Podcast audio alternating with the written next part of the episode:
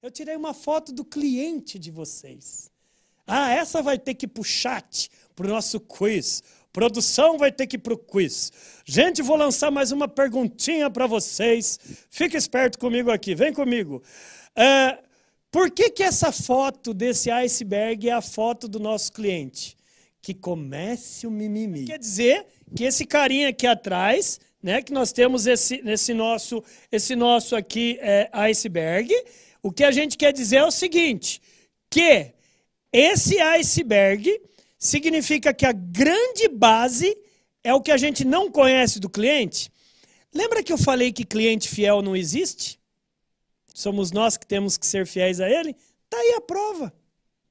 Essa pontinha que está comprando de você, ele, ele tudo bem, ele pode estar tá até comprando hoje. Vender uma vez é fácil.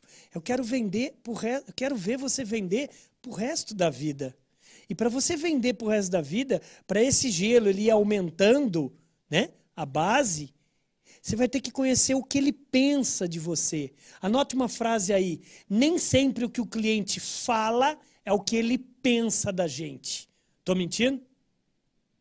Nem sempre o que o cliente fala é o que ele pensa de nós.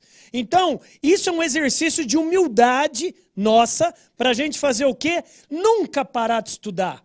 Para a gente nunca parar de querer conhecer novos produtos, novas habilidades, novas atitudes, novos conhecimentos. Por quê, gente? Porque o cliente, ele não é fiel.